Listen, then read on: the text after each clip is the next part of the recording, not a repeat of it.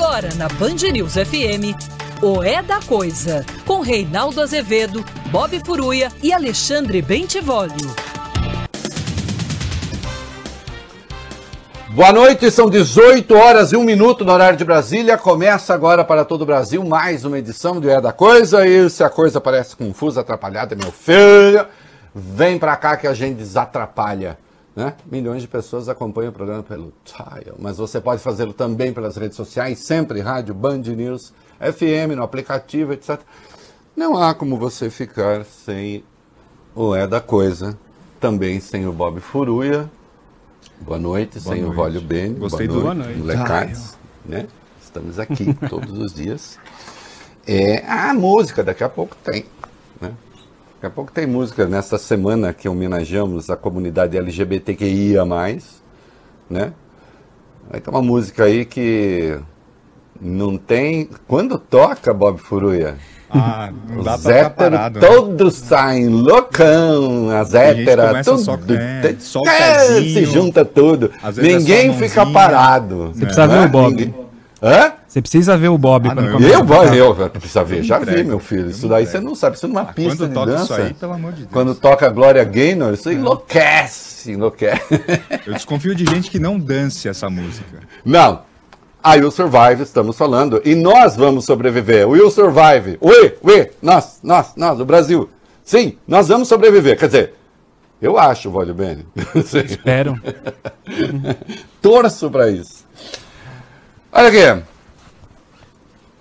É, o depoimento do Wizard acabou ou continua? Acabou, acabou. Acabou. Acabou agora há pouco. Carlos Wizard, depois hoje na CPI. E aqui não vai, olha, todo mundo sabe que eu sou um defensor, quanto mais, do direito de defesa. né? Aliás, quem estava acompanhando o Carlos Wizard é um grande advogado, que é o Toron, Alberto Toron, meu amigo, porque eu tenho um enorme respeito. Né? É, e atenção, não se deve confundir o advogado com a causa que ele defende. Que ele defende, ou melhor, com a causa não, com a pessoa que ele defende. Né? E a causa aí é o direito, o direito de defesa, que todo mundo tem e tem de ter. E o trabalho do advogado, uma vez tendo sido constituído, é apelar a todos os instrumentos disponíveis para fazer o melhor para o seu cliente, segundo as regras do jogo. E está de acordo com as regras do jogo em uma pessoa sendo na prática investigada, que é a condição real do Carlos, do, do Carlos Wizard hoje, manter o direito ao silêncio, não se incriminar. Não é? E, portanto, as instâncias de investigação que façam o seu trabalho para que a defesa, então, realize o seu. Isso não quer dizer que a gente não possa ter um juízo de valor e fazer uma análise sobre o conjunto da obra, de por que o Carlos Wizard está lá, por que ele foi chamado. Não é? Que espírito moveu? E nesse sentido, a intervenção da senadora Simone Tebet foi bastante interessante. Porque o Wizard chegou num pronunciamento inicial ali, pedindo inclusive a liberação do seu passaporte, que foi negado.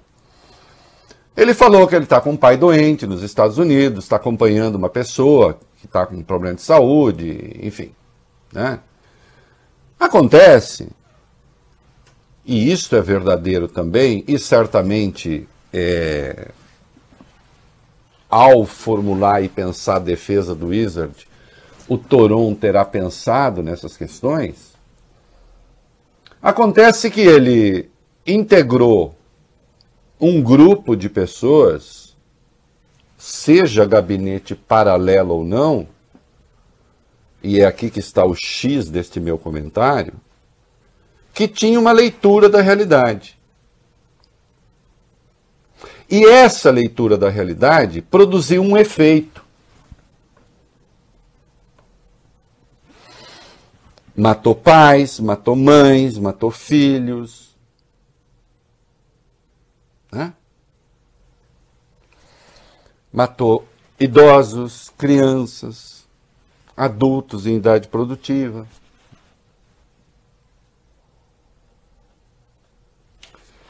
As escolhas não foram inócuas. Elas produziram consequências. Hã? Sim, houve contradições ali no seu depoimento que a seu tempo serão exploradas pelas é, autoridades ou instâncias competentes. Né? Afirmou que sempre defendeu a imunização, mais de uma vez a sua posição sobre vacina foi quando menos ambígua.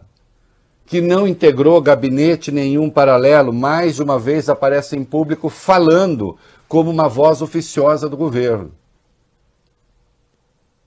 Isso tudo é absolutamente verdadeiro. Aconteceu. Integrou o grupo de empresários é, empenhados ali em compra de vacina, segundo mecanismos não muito transparentes. Mas eu quero centrar essa minha questão no seguinte: não há nada pior do que o espírito de grupo que se transforma quase que num bando, quase que numa gangue. É preciso tomar muito cuidado com isso. Não, e você não precisa ser originalmente bandido para fazer isso. A gente vê isso muito em torcida organizada. Ou não? Tem ali uns dois ou três ou dez ou vinte, sei lá, que comandam muitas vezes a coisa mais violenta, mais agressiva, mais estúpida. E aí aqueles que se identificam com o time, com a causa, com entram nesse, nesse espírito e a partir daí no grupo as individualidades se perdem e passa a funcionar esse espírito de gangue que eu falo. Esse espírito de bando. É muito fácil uma individualidade se perder nessa coletividade que julga ter uma causa. Tanto pior quando a figura em questão, que é o presidente da República, estimula e pede esse tipo de adesão absoluta de adesão impensada, de subordinação ao líder. É? Nós tivemos grandes tragédias na humanidade em razão de líderes assim. Para os quais não há adesão crítica, não há é, diálogo, não há nada. Ou, ou é subordinação ou é inimizade. E nós vimos ao longo desses dois anos e pouco de governo de Bolsonaro, dois anos e meio, que ele rompeu com muitos aliados. Aliás, desde os primeiros dias de governo já. Veja o caso do Bebiano, que teve um papel central na sua eleição caiu logo nos primeiros dias. Porque ambicionava, além de ser um bolsonarista, a quem ele chamou de capitão a, a, o tempo inteiro, mesmo depois de rompido, de rompidos ambos, mas ele ambicionava ter um espaço próprio de, inter, de, de, interlocução com os outros e um diálogo crítico com o presidente caiu. Se atribuiu ao Carluxo. É muito provável que o Carlos Bolsonaro, que tem ascendência sobre o pai, isso é sabido, por razões várias, que nem vou declinar aqui, né, agora, que ele tenha se incomodado com a proximidade do Bebiano com o Bolsonaro, ou então, num dado momento, passou a dizer que o, o, o Bebiano estava tramando contra o pai dele. O que absolutamente era mentira. A mesma coisa aconteceu com o general Santos Cruz, que ousou ter um comportamento profissional no governo. E aí, claro, há os equívocos todos daqueles que imaginaram que Bolsonaro tinha um discurso ultra radical para conquistar eleitores naquele ambiente de antipetismo, de anti-esquerdismo, não sei o quê, mas que no poder ele se comportaria como um chefe de Estado. E não, ele continuou a cultivar esse mesmo espírito que ele tinha, que ele sempre teve, que ele manteve ao longo de 28 anos na Câmara dos Deputados. Então, o que, o que se viu ali é um empresário, Carlos Wizard, que, sim, nas perguntas que de algum modo poderiam comprometê-lo, ele preferiu não responder. E não respondeu. É, na única vez em que decidiu falar, mandou mal. Já, nós já vamos ver um vídeo ali que ele aproveitou para fazer um pouco o, o, uma propaganda de si mesmo. Né? É um homem que tem uma origem pobre, ficou bilionário e, e, esse, e essa condição não lhe emprestou exatamente modéstia. Tem muita gente que tem essa história e leva de boa. É, ele passou também ele a ter uma certa vocação pastoral que contribuiu para que ele entrasse nesse grupo errado, para dar orientações erradas, para aplaudir procedimentos errados. Procedimentos adotados pelo governo que implicaram a morte de pessoas é bom que não se perca jamais isso de vista.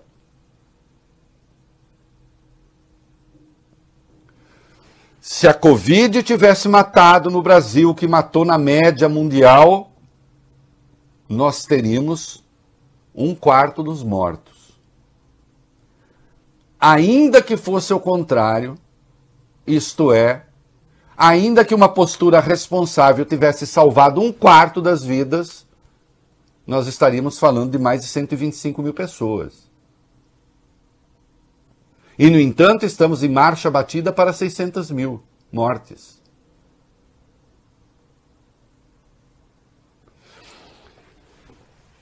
Ah, mas foi o dolo que o moveu, foi o espírito para matar? Certamente não. Eu, eu, eu resisto a crer, a não ser que se esteja. Sim, nós tivemos na humanidade pessoas assim. Vamos fazer para matar. Agora, alguém que, como Wizard, veio lá da pobreza para se tornar um bilionário, é alguém que tem um senso de realidade bastante atinado. Que sabe fazer análise objetiva das coisas. Qual foi a sua dificuldade de ter acesso à literatura especializada que indicava, e já há muito tempo, que as escolhas feitas pelo governo, de que ele se tornou uma espécie de defensor, de porta-voz e de promotor, eram escolhas que resultavam na morte de pessoas. Alguma dificuldade de ter acesso a isso? Mas aí então entra o tal do espírito de grupo, que é o que destrói governos. Que é o que destrói governos. Por que, que a democracia é boa, entre outras coisas? Porque ela permite a oposição. E permitindo a oposição, permite que o governante conviva com o contraditório. E ao conviver com o contraditório, aprende. Aprende e leva o barco adiante. Governantes que sabem conviver com o contraditório avançam. Levam o barco até a margem. Fernando Henrique sabia, Lula sabia. Sarney, que não foi eleito pelo povo, vice de Tancredo no colégio eleitoral, depois assumiu em razão da morte do Tancredo, sabia goste-se ou não. Num período difícil ainda, mas espírito essencialmente autoritário não, não tinha no poder. Agora, aquele que no poder decide destruir o outro, destruir a oposição, deixa de ouvir, não aceita jamais é, uma opinião contrária. E ai daqueles que resolvem integrar então esse círculo próximo do mandatário candidato a tirano, porque passará a ser um servidor e um promotor das piores práticas. E, obviamente, a depender dos desdobramentos, por ela terá de responder. É... Eu, obviamente, eu não sei se o Wizard combinou com o Toron ou não, mas eu, se fosse advogado e consultado, quando o empresário chegou com uma placa trazendo Isaías, ali onde se lia, por isso não tema, pois estou com você, não tenha medo, pois sou o seu Deus eu o fortalecerei e o ajudarei. Eu o seguirei com a minha mão direita vitoriosa. A mão direita aí, claro, não é a direita política, né? É, mas nesse ambiente, digamos, é, é, é uma palavra a ser evitada. Agora, de todo modo,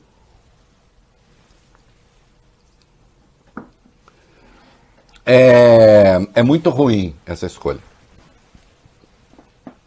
Porque fica parecendo que o seu wizard chega para depor e não reconhece aquele colegiado que está ali.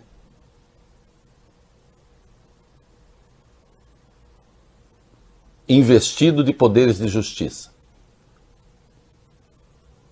E de qualquer modo, depois vamos ver o que vai acontecer, mas ele pode ter de responder ao Poder Judiciário. Quando ele estiver diante de um juiz, juiz mesmo, ali, eventualmente, se acontecer, ele vai chegar com a plaquinha não tema, estou com você, eu fortalecerei, eu. Como se dissesse só respondo a Deus?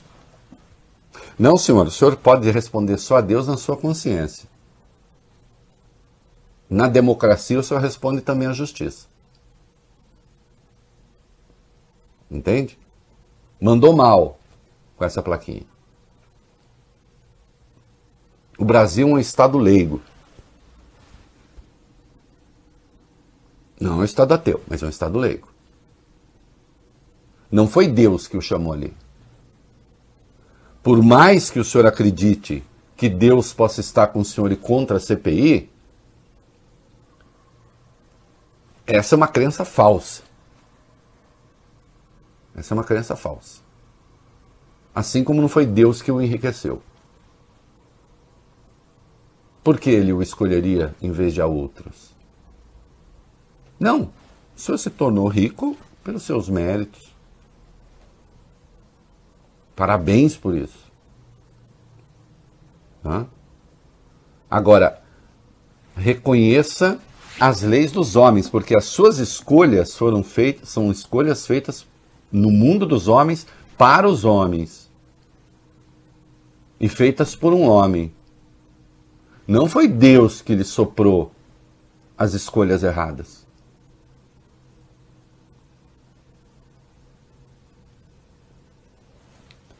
Eu não sou ateu.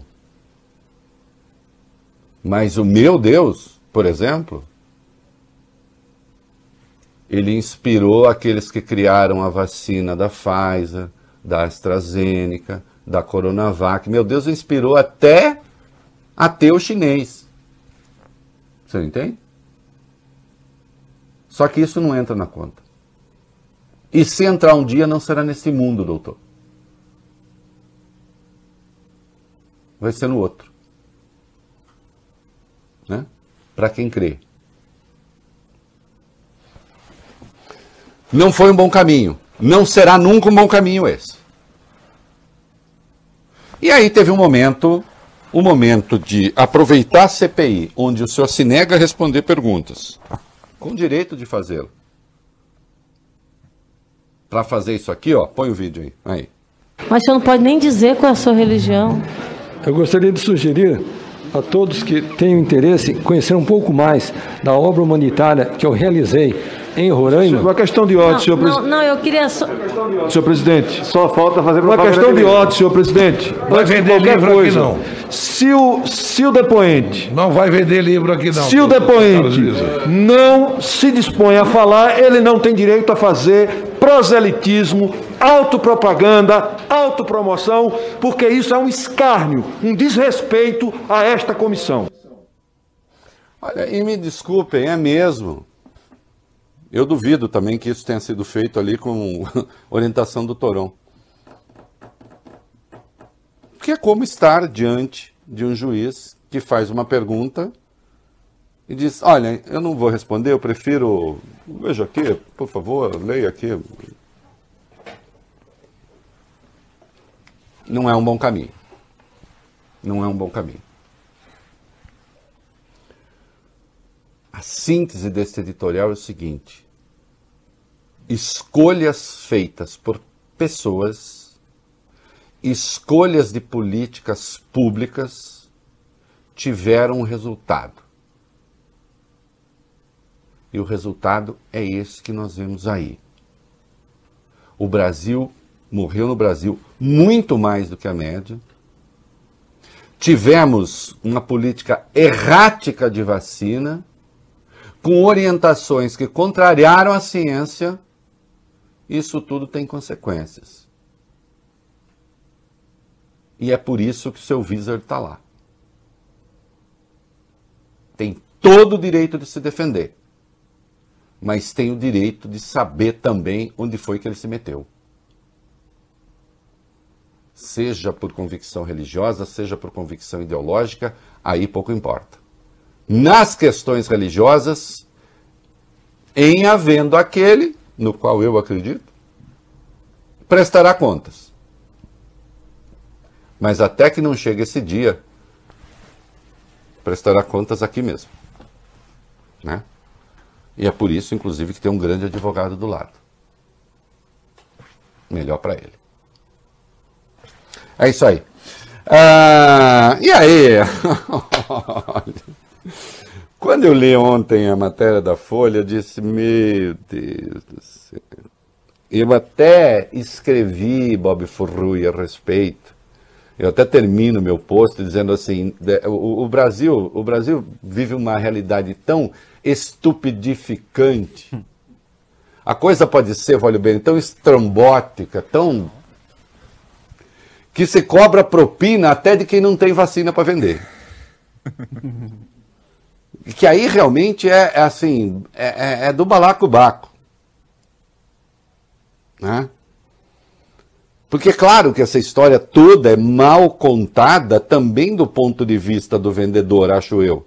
Vai depor na CPI, vamos ver. E eu logo de cara apontei isso, apontei no, no meu blog, apontei no Twitter, apontei no meu comentário hoje de manhã, aqui na Band News. Agora, que coisa feia aconteceu parece que é muitíssimo provável. Vai lá. A CPI da Covid aprovou hoje as convocações do representante de vendas Luiz Paulo Dominguete Pereira e do ex-diretor de logística do Ministério da Saúde, Roberto Ferreira Dias.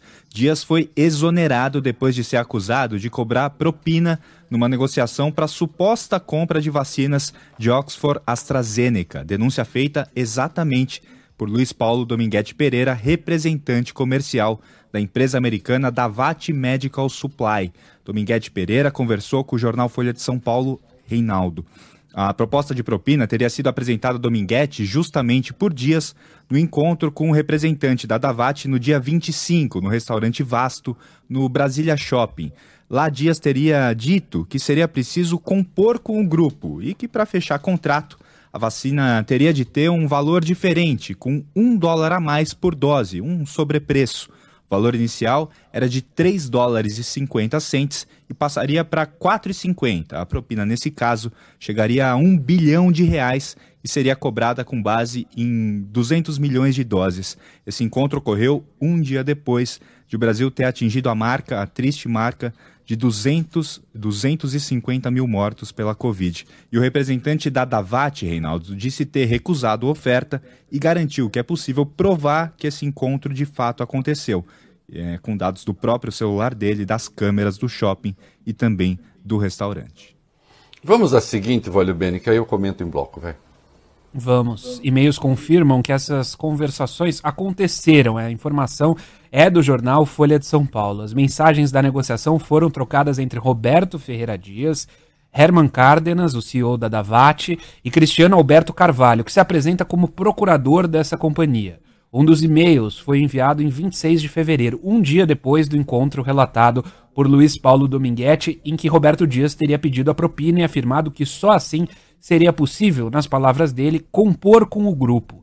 Na conversa, Cárdenas fala sobre a oferta de 400 milhões de doses e diz: Fico no aguardo para ajudar a obter vacinas para o seu país. Olha aqui, meus queridos, o que tem, eu apontei desde ontem de estranho, além do, dessa conversa, é, é que a AstraZeneca nunca usou um intermediário para vender vacina.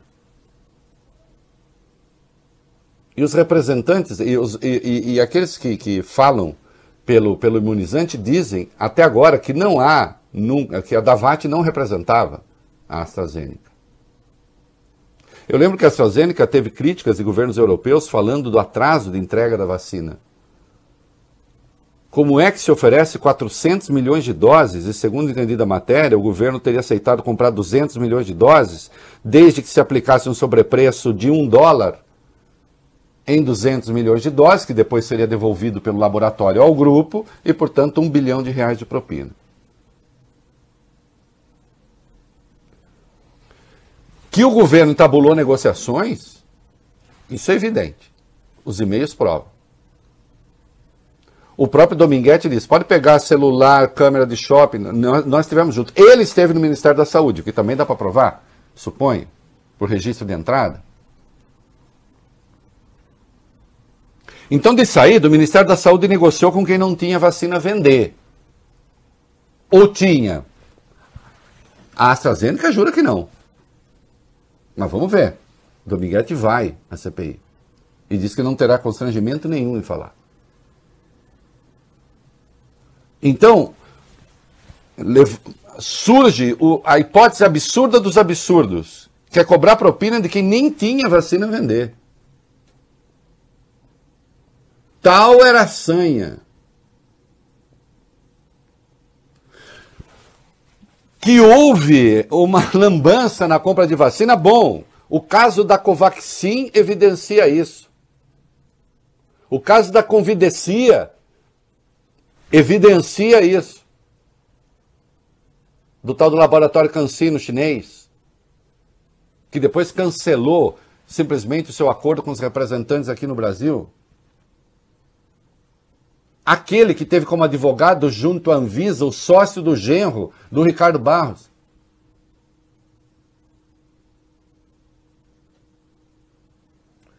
Que tem como sócio o laboratório que no Brasil que representava o laboratório chinês. O dono é filho de um ex-secretário do próprio Barros.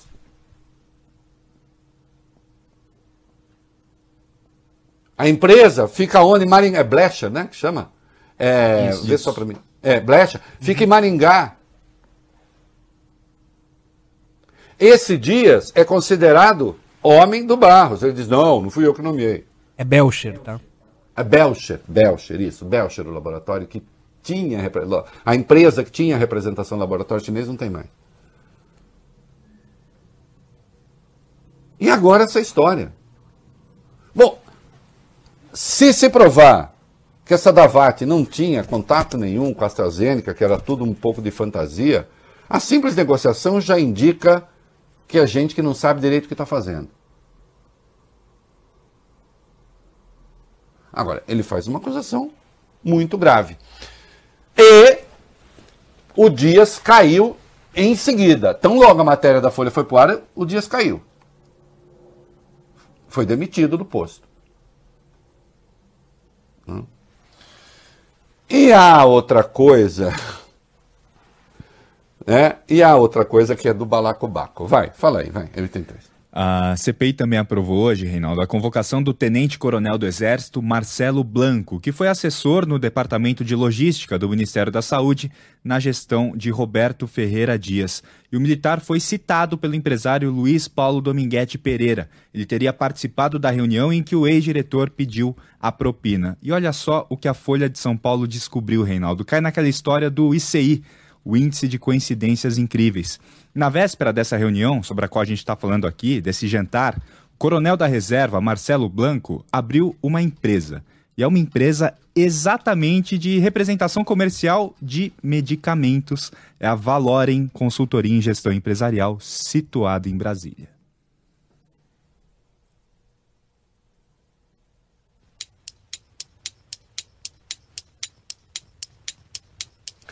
Ainda que não tivesse tido esse encontro, né? um sujeito que ocupa essa função abre uma empresa desse caráter? Tendo ele a função que tem no Ministério da Saúde? Um militar, parece que é da reserva. Eu li em algum lugar que ele é da reserva. Isso. Mas e daí? Aliás, o Ministério da Saúde que parecia mais um quartel, né? Cai outro mito, né? senhores militares, como é mesmo? A eficácia, a eficiência e a honorabilidade dos militares quando estão no poder.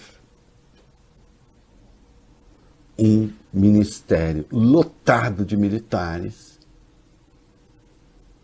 tudo indica, estava mais para em se confirmando as coisas, uma organização criminosa. Né?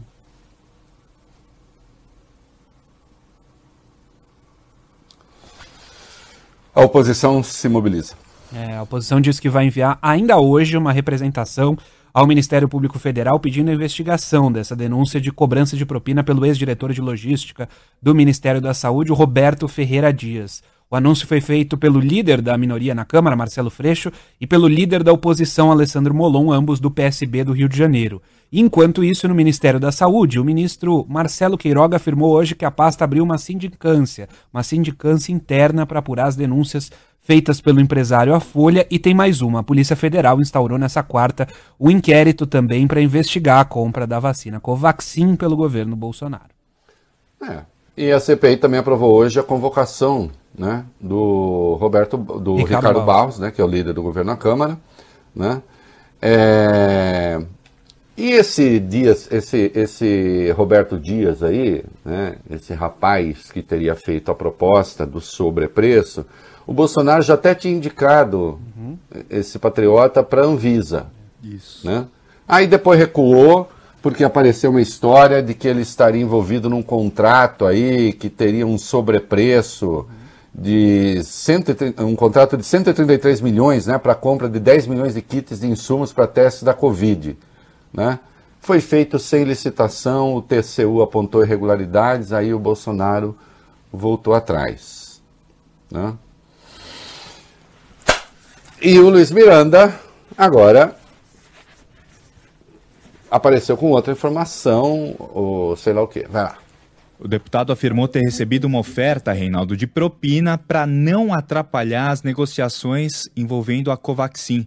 A informação foi publicada primeiramente na revista Cruzoé e confirmada pelo jornal O Estado de São Paulo. A proposta teria sido feita pelo lobista Silvio Assis, que é uma figura conhecida lá em Brasília, na presença do líder do governo na Câmara, deputado Ricardo Barros. Teria sido oferecido a Miranda seis centavos de dólar por cada dose vendida ao Ministério da Saúde. Caso a venda de 20 milhões de doses fosse de fato concretizada, o deputado, que disse ter recusado a oferta, receberia algo em torno de 6 milhões de reais.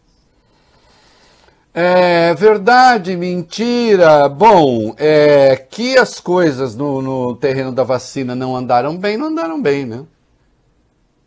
Ele deixa claro que neste evento em que lhe foi feita a oferta, né, ele não falou com o Ricardo Barros. Ricardo Barros estava lá, mas ele não falou. Agora é muito impressionante, né? Que, ah, Brasília. Então, Bob Furruia vai ter um jantar, um almoço, uma, um, um comes e bebes. Uhum. Comes e bebes. Aí, o, o, o Vale Bene, uhum. nesses comes e bebes, tá um lobista da saúde, uhum. conhecido, conhecido, investigado. Tá o Ricardo Barros, também investigado em questões de saúde. E aconteceu que o Miranda estava lá também. Olha, coincidência, né? né? Irmão de alguém que trabalha no Ministério da Saúde. Um monte de coincidência. Né? E agora vem essa. Também precisa ser investigado. E o TCU em relação à Precisa? É, tem mais do sócio da Precisa, que amanhã, inclusive, presta depoimento na CPI da Covid. Um relatório do TCU aponta indícios de fraude no valor de 40 milhões de reais em um investimento de Francisco Maximiano, que é esse sócio. O Postales, fundo de pensão dos funcionários dos Correios, investiu essa quantia na Global Gestão em Saúde, empresa investigada na história da compra da Covaxin, e o Postales teve prejuízo. Segundo a área técnica do TCU, há dúvidas acerca do real valor das ações da empresa. Antes de ser alvo da CPI, Maximiano já estava sob investigação da Polícia Federal em Brasília desde o início do ano por suspeitas de pagamentos de propina envolvendo um contrato exatamente dos Correios. Também são suspeitos contratos assinados por ele com a Petrobras e o governo do Distrito Federal. Este é o sujeito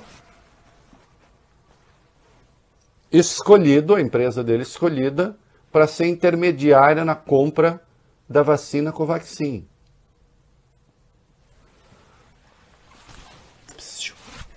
Ei, vou falar aqui com o militar. General Heleno. O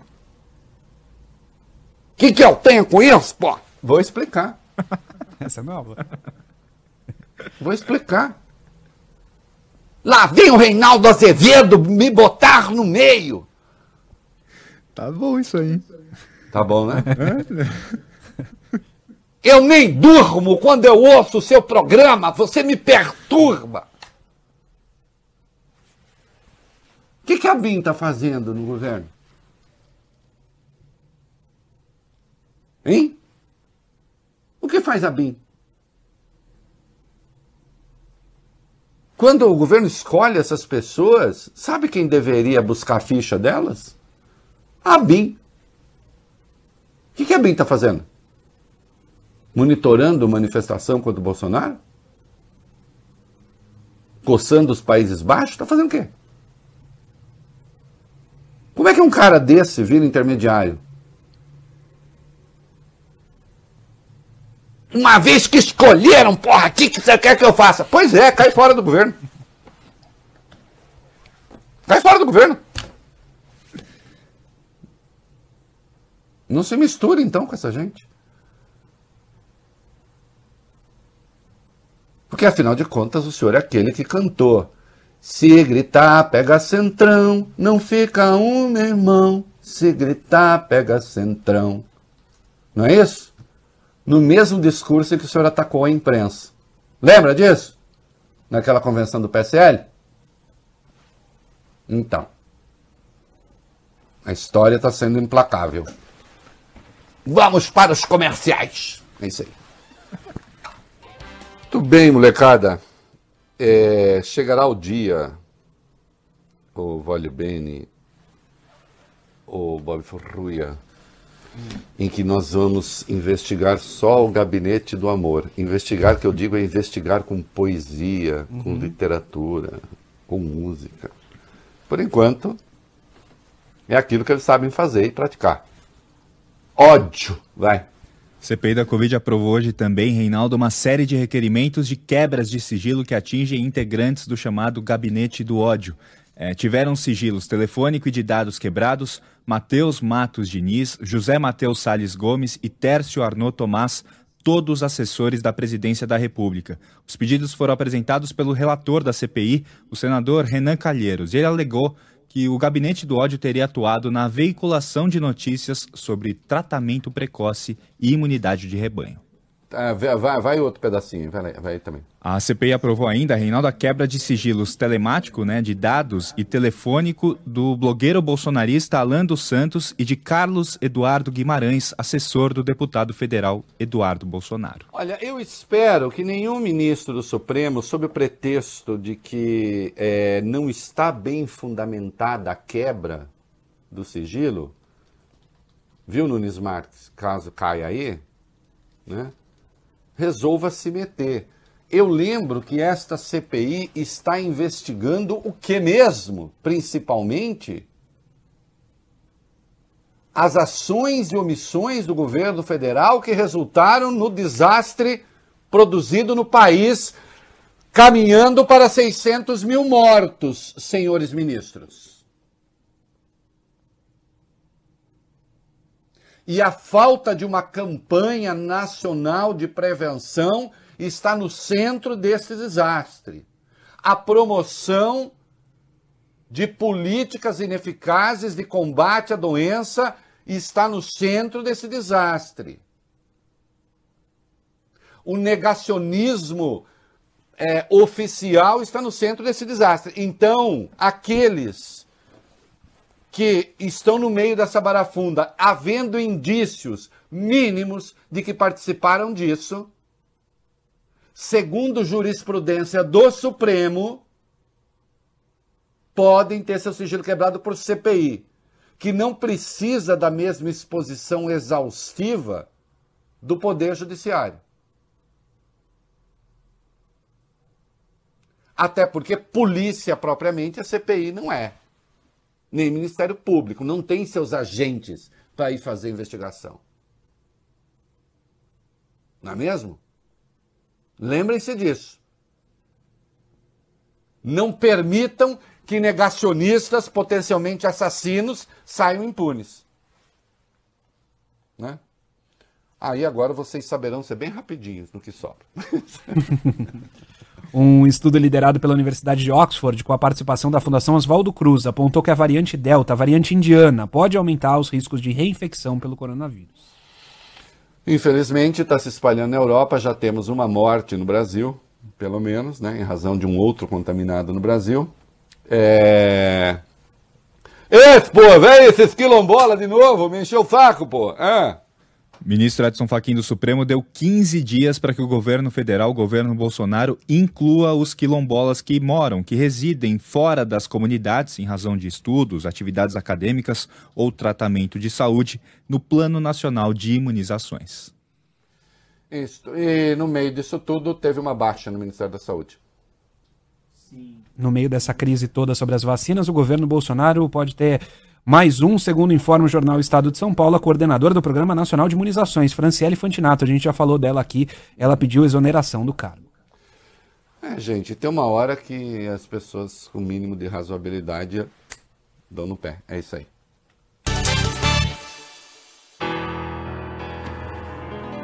Se segura, Bob. Segura, Bob. É o pezinho aqui embaixo. Começa assim, só no pezinho. Vou levantar.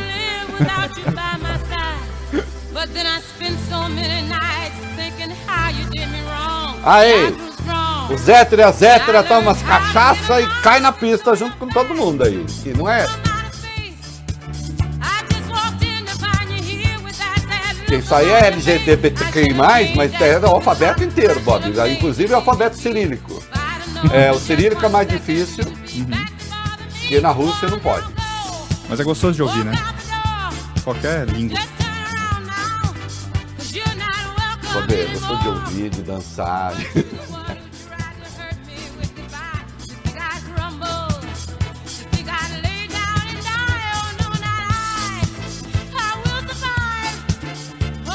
Na semana LGBTQIA, a Glória Gaynor é uma música originalmente feita por uma mulher que foi abandonada, e o cara volta.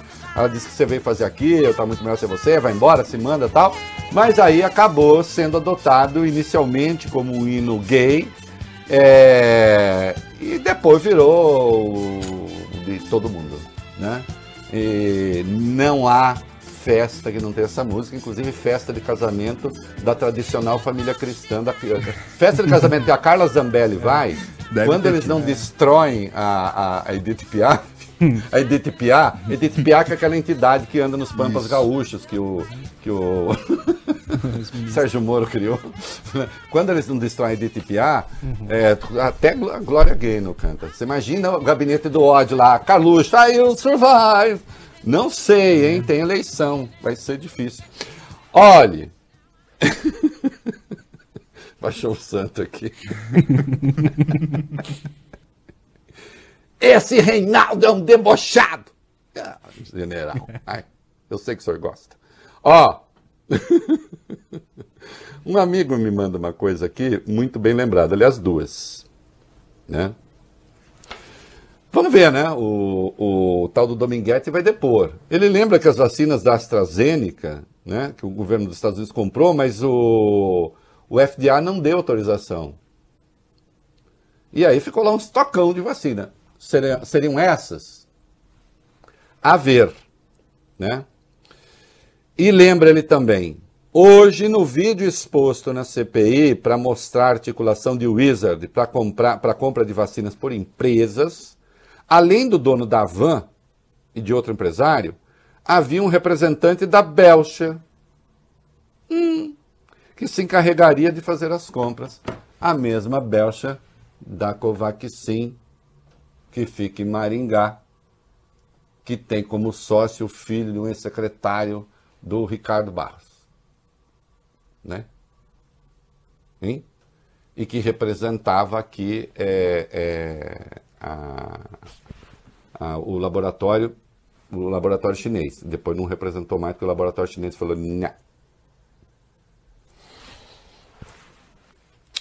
Isso, olha, eu, o, o, o, Goethe que escreveu afinidade, das afinidades eletivas no Brasil, ele iria enlouquecer. É... E a PGR, vamos lá. Procuradoria-Geral da República pediu à ministra Rosa Weber, do Supremo, para aguardar, Reinaldo, as conclusões da investigação da CPI da Covid sobre a compra da Covaxin antes de decidir sobre a notícia crime contra o presidente Jair Bolsonaro apresentada por três senadores. Peça que é assinada por Randolfo Rodrigues, Fabiano Contarato, ambos da rede, e Jorge Cajuru do Podemos. Eles apontam que há indícios evidentes de que Bolsonaro cometeu crime de prevaricação ao se omitir, depois de ter sido alertado pelos irmãos Miranda sobre irregularidades no Ministério da Saúde. É, o, o subprocurador da República, falando em nome do Augusto Aras, né, que, é a PGR decidindo, ele deu, o Vai Bene, o que eu chamei de o drible da vaca, uhum, uhum. né, no... Nós já vamos ver o vídeo daqui a pouco, ele está acompanhando. O drible da vaca. Ele disse o seguinte: olha, a CPI está fazendo um trabalho tão extraordinário, e aí, então ele jogou a bola para lá. Trabalho tão extraordinário, tão formidável, que nós vamos esperar então para não investigar o presidente já. E aí ele saiu para cá. Então a bola para direita e ele para esquerda. Ou é o contrário, né? Ele para direita, a bola para esquerda. Quem deu o drible da vaca mais sensacional até hoje, aliás, um dos lances mais sensacionais do futebol, foi Pelé, Sim. né? Em 1970, no jogo contra o Uruguai, que ele recebe um passe fenomenal do não menos fenomenal Gerson. Ele recebe e aí ele dá o drible da, da vaca sem tocar na bola. É um jogo de corpo só. Ele vê que a bola vai para um lado, então a bola vai à direita do goleiro, ele passa à esquerda do goleiro, pega a bola na frente o goleiro fica catando cavaco, só que aí ele não consegue fazer o gol, que foi o gol não feito mais belo da história. Né? E aí assim agiu a Procuradoria-Geral da República, deu o drible da vaca. Até porque os senadores cometeram ali o que eu chamo de um pequeno deslize. Cuidado, senhores advogados, né? É, falando que, na verdade, é, caberia já uma denúncia contra o presidente, é uma ação penal. Aí vai o procurador e diz: não, como a gente pode saltar de uma denúncia, de uma notícia crime para uma ação penal? Seria um salto formidável, porque isso é, é, comprometeria o direito de defesa. De fato, não se deveria ter falado em ação penal. O que eles, o que eles estão pedindo essencialmente ali é abertura de inquérito de investigação. que, como expliquei ontem, voltaria para a Procuradoria. Mas a PGR aproveitou esse deslize e aí fez uma catilinária contra a transformação de uma simples notícia crime já numa denúncia. E tanto é assim, eu fiz uma análise, aliás, um dos meus melhores textos dos últimos tempos, do ponto de vista técnico. É, eu fiz na minha página UOL, na minha coluna UOL, eu fiz uma análise dessa decisão. Tanto eles não entraram no mérito da abertura do inquérito que eles dizem o seguinte: olha, ministra, se a senhora discordar da gente, aí a gente quer falar sobre o inquérito. Ah, bom, então vocês nem falaram sobre o inquérito. Aproveitaram um deslize para dizer não. Provavelmente a Rosa vai concordar, não vai abrir, não vai abrir investigação à revelia da PGR. Isso não costuma acontecer. Mas que foi drible da vaca, quem está acompanhando só pelo rádio, depois veja na internet, o sensacional drible da vaca do sensacional, extraordinário, formidável, inigualável Pelé. No passe lá, do Tostão. Olha o passe do, do, do, É do Tostão. né? É. Eu falei Gerson? Não, Tostão. Falou, falou. Ah, eu falei Gerson? Não, Tostão, Tostão, número 9, pelo amor de Deus. O- se o Pelé era o rei, ele foi o vice-rei da Copa de 70. O genial Tostão, genial Tostão, dá um passe inacreditavelmente bom, mas ali o, o, o, o, goleiro veio, ele, né? né? Mazurkiewicz. Pelé foi, foi espetacular, né? Aquele monte de Uruguai catando cavaco ali. É, E o super pedido de impeach? Vamos empichar. vai. Partidos de oposição, entidades, ONGs e ex-aliados do presidente apresentaram hoje à Câmara esse super pedido de impeachment contra Jair Bolsonaro. Cerca de 120 pedidos de impeachment foram reunidos em um só, apontando 23 tipos de acusações. Entre os crimes citados estão crime contra o livre exercício dos poderes, quando Bolsonaro fez ameaças ao. Congresso, ao Supremo, ameaça contra algum representante da nação para coagi-lo, quando ele disse, por exemplo, que queria sair na porrada com o senador Randolfo Rodrigues Cometeu.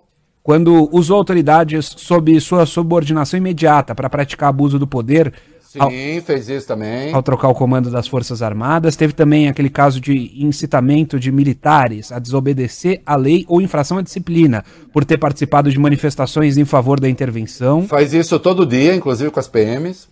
E violar os direitos sociais assegurados na Constituição pelas omissões e erros no combate à pandemia. Bom, isso tudo ele fez. Olha, na minha contabilidade pessoal já são 32 crimes de responsabilidade.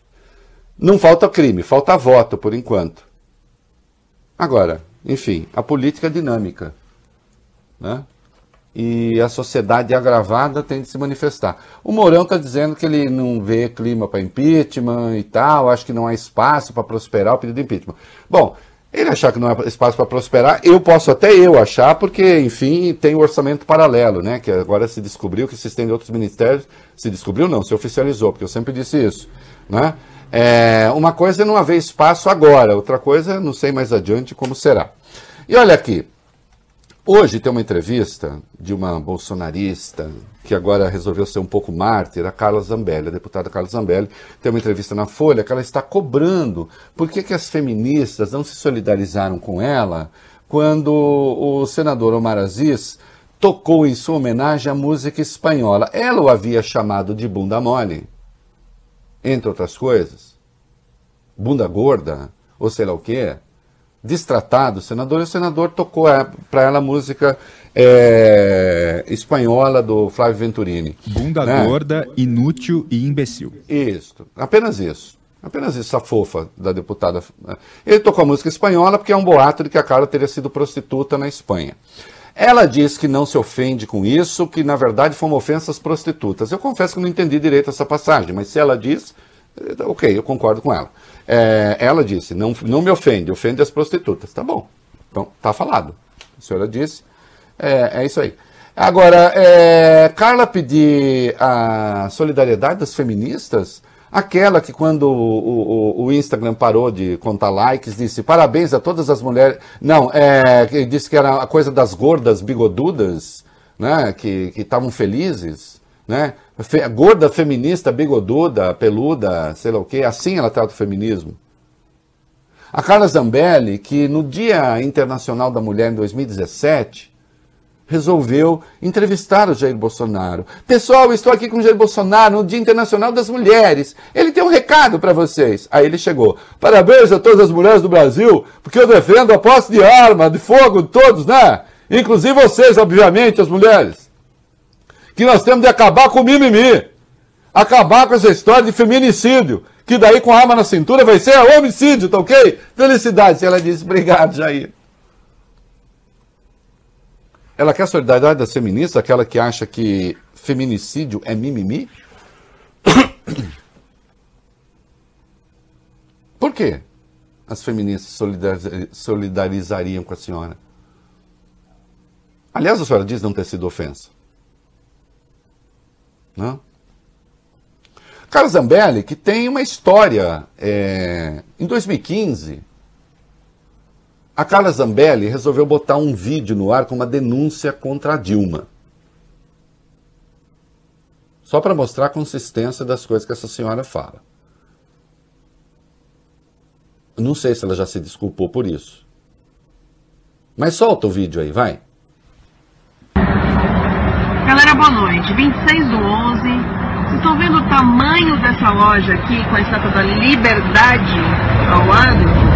Nós estamos aqui em Uberlândia, Uberaba. Nós já passamos por uma loja dessa em Uberlândia, uma loja dessa lá em Lusiânia, né? Ali perto de Brasília. Essa loja é da filha da Dilma, a Paulinha, que é assim, eu, eu, fico impressionada como é que os filhos de presidentes no Brasil ficam milionários e, e se tornam assim grandes empreendedores, né? E o mais interessante disso tudo é chamar a Van a loja, né? Com uma estátua da liberdade do lado. Quer dizer, quer chamar a gente de idiota, né? Estátua da liberdade com, com aí um, um símbolo que lembra Cuba.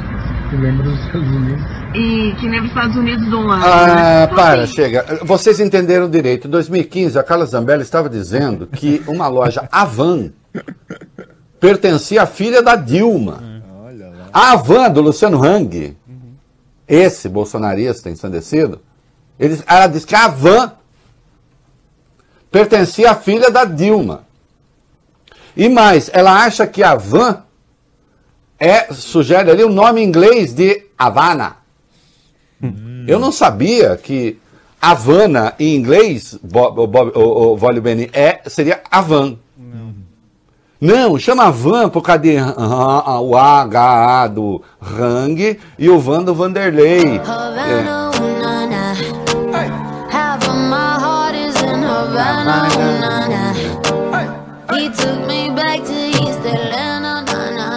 Camila Cabello, adora. adora. É, isso aí. Então é o seguinte.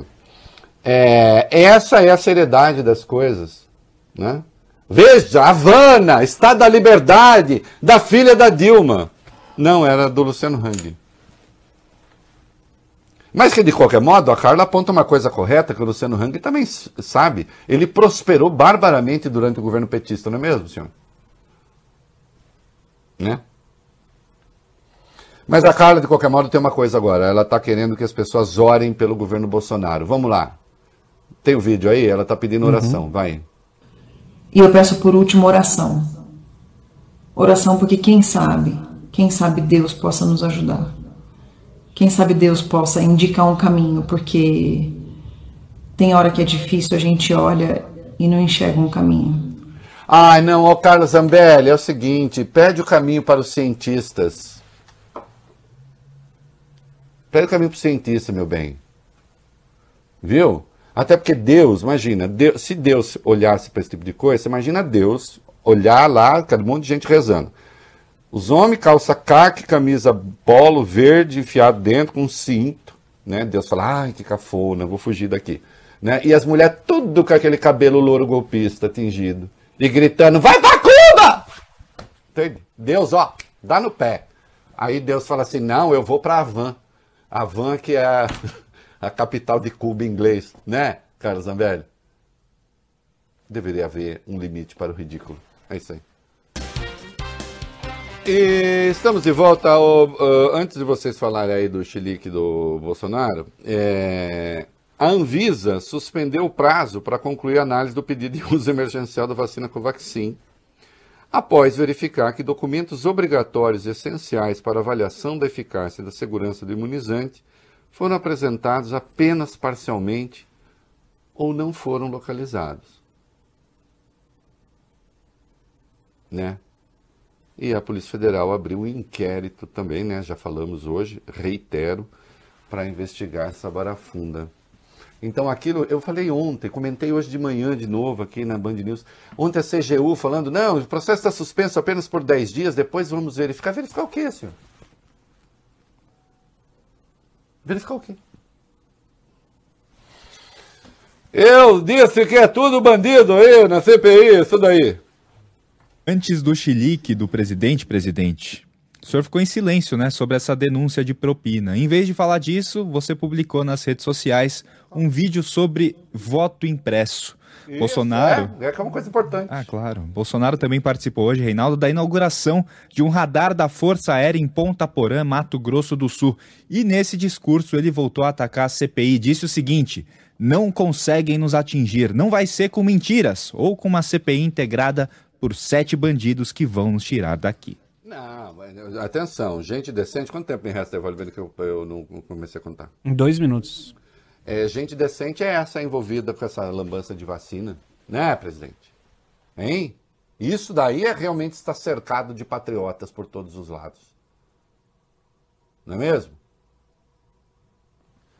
É, houve uma melhora na situação da faixa dos 60. Eu não estou lá ainda, estou muito longe. Ah. É, depois dos nonagenários, dos octogenários e dos septuagenários, as mortes e internações pela Covid também encolheram agora na faixa dos 60 anos. São pessoas que tomaram a primeira dose em março e que vão tomar ou já tomaram a segunda dose em junho ou julho. Essa queda mostra a importância e a eficácia da vacinação em massa. Essa faixa é, representava 23 dos hospitalizados e 29 dos mortos em março. Em junho, os índices passaram para 11 e 16. É, mas não, tá? Segundo o Bolsonaro, a melhor forma de imunização mesmo é ficar doente.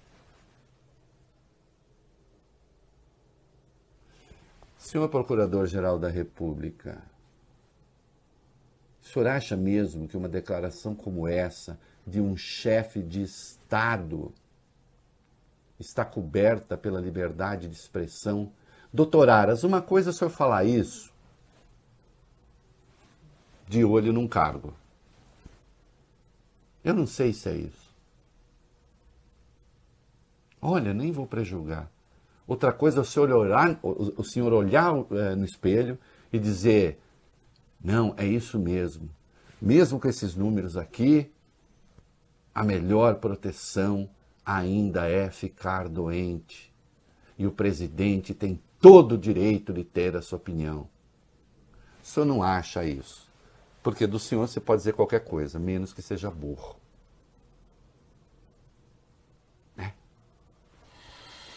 É... E, e, quer ver onde tem outro patriota também, outro cara que é bacana, o Putin, vai. A Rússia registrou hoje, pelo segundo dia seguido, um recorde de mortes pela Covid. Foram 669 no intervalo de 24 horas. O país sofre com a variante Delta do coronavírus, que é a variante indiana. E, Reinaldo, mesmo com a situação cada vez pior por lá, o presidente da Rússia, Vladimir Putin, o brother do Bolsonaro, continua defendendo que a vacinação contra a Covid não deve ser obrigatória. É, meu brother, isso daí. Inclusive, quando toca a, a Glória Gaino aí, é só a hora, é só nesse momento, só que a gente cai na pista. Fora isso, não. É broderagem, mas de macho, coisa de homem mesmo. É isso aí. neste minutinho aqui, porque são minutinhos só, mas olha que coisa bonita. Por isso que impeachment é difícil, né? Mas a sociedade tem que lutar, vai. Além do desenvolvimento regional, o orçamento secreto Bolsolão teve a participação de outros ministérios. Segundo o jornal Estado de São Paulo, planilhas, ofícios e até mensagens de WhatsApp revelam acertos para o repasse de 261 milhões das chamadas emendas do relator geral para as pastas da Defesa, da Agricultura e da Justiça.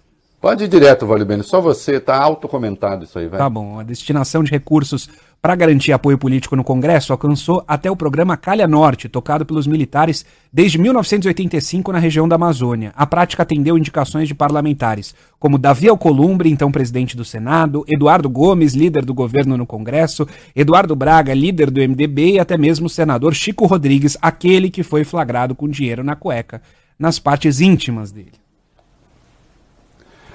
É isso.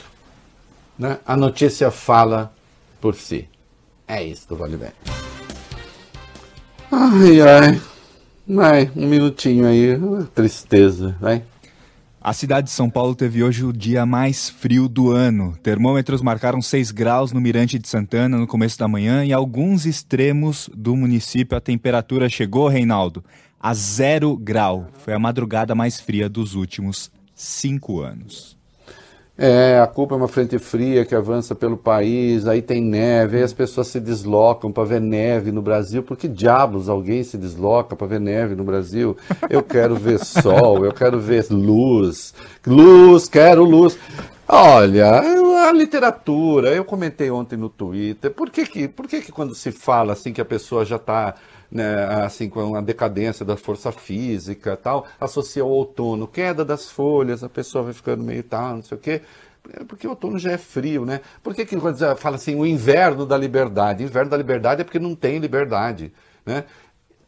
Em contraste, na literatura, a primavera é associada, digamos assim, à efervescência sexual né? e ao despertar do sexo, e o calor ao sexo propriamente. Né? Momento cultural. É isso que eu tenho a dizer do frio. Isso demonstra o meu amor pelo frio. Tá? Pronto, falei. Indestrutível, Pablo Vittar, na semana LGBTQIA. E as minhas lágrimas vão secar. E ela se impôs e sobreviveu à patrulha. É isso aí. Tchau. E essas feridas vão se curar.